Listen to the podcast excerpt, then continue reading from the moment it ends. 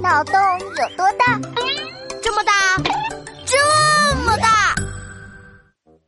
闹闹，你在干嘛？今天不是要脑筋急转弯比赛吗？我怕你输了又哭鼻子，就给你准备擦眼泪的纸巾和一些小礼物。闹闹别闹，谁说我会输啊？我偏要赢！你出题吧。那就开始喽！立个隆咚锵，脑筋急转弯大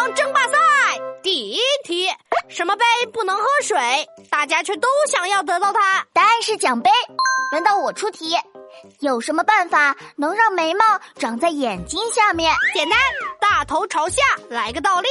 换我出题，有一条裙子，妈妈可以穿。爸爸也可以穿，这是什么裙？答案是家里做饭的围裙。下一个题目听好了，一个盲人走夜路，为什么还提着灯笼？盲人走夜路，提着灯笼不是为了照路，而是为了照亮自己，不让别人撞到他呀！嘿嘿嘿，我都会。别得意的太早了，快出题吧。我问你，小红坐在课桌前看书，为什么不开台灯？答案是大白天不用开灯。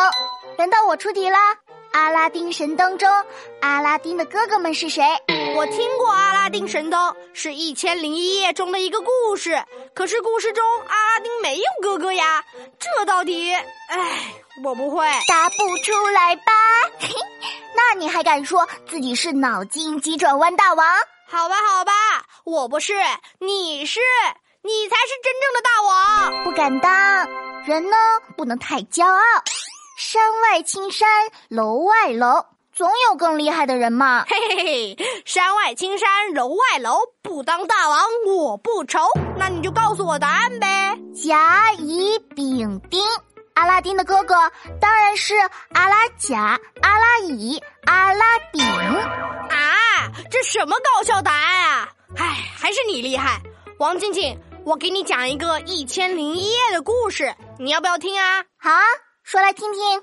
从前呐，有一个国王，他要一百只猪，大臣却只找来了九十九只。为啥少了一只啊？是呀，国王也很纳闷。还有一只猪呢？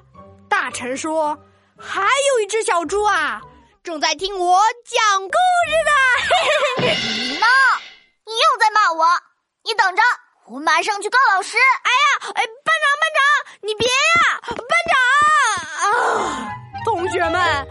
这下我可完蛋了！你们为我祈祷吧。